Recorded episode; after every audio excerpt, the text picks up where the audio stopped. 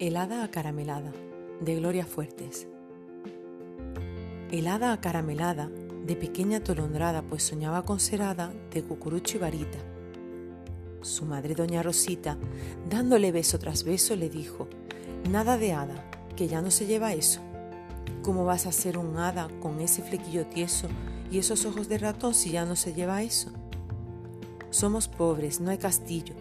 Tu padre suda en el trillo y yo sudo en el lavadero. La niña lloró sobre la cesta de ropa y la cesta se llenó de pipas y caramelos. Con un periódico se hizo un cucurucho muy tieso, de esta forma se sentó a la puerta del colegio. Con su cesta milagrosa, con su varita de fresno para espantar a las moscas y puesto de caramelos. Todo gratis, todo gratis, se leía en un letrero. Un día que era muy frío, me parece que era enero, el hada se quedó helada y vinieron los bomberos. En marzo se desheló, con cucurucho y varita volvió al puesto. Todo gratis, regalaba yoyoes y caramelos. El hada cuanto más daba, más se le llenaba el cesto.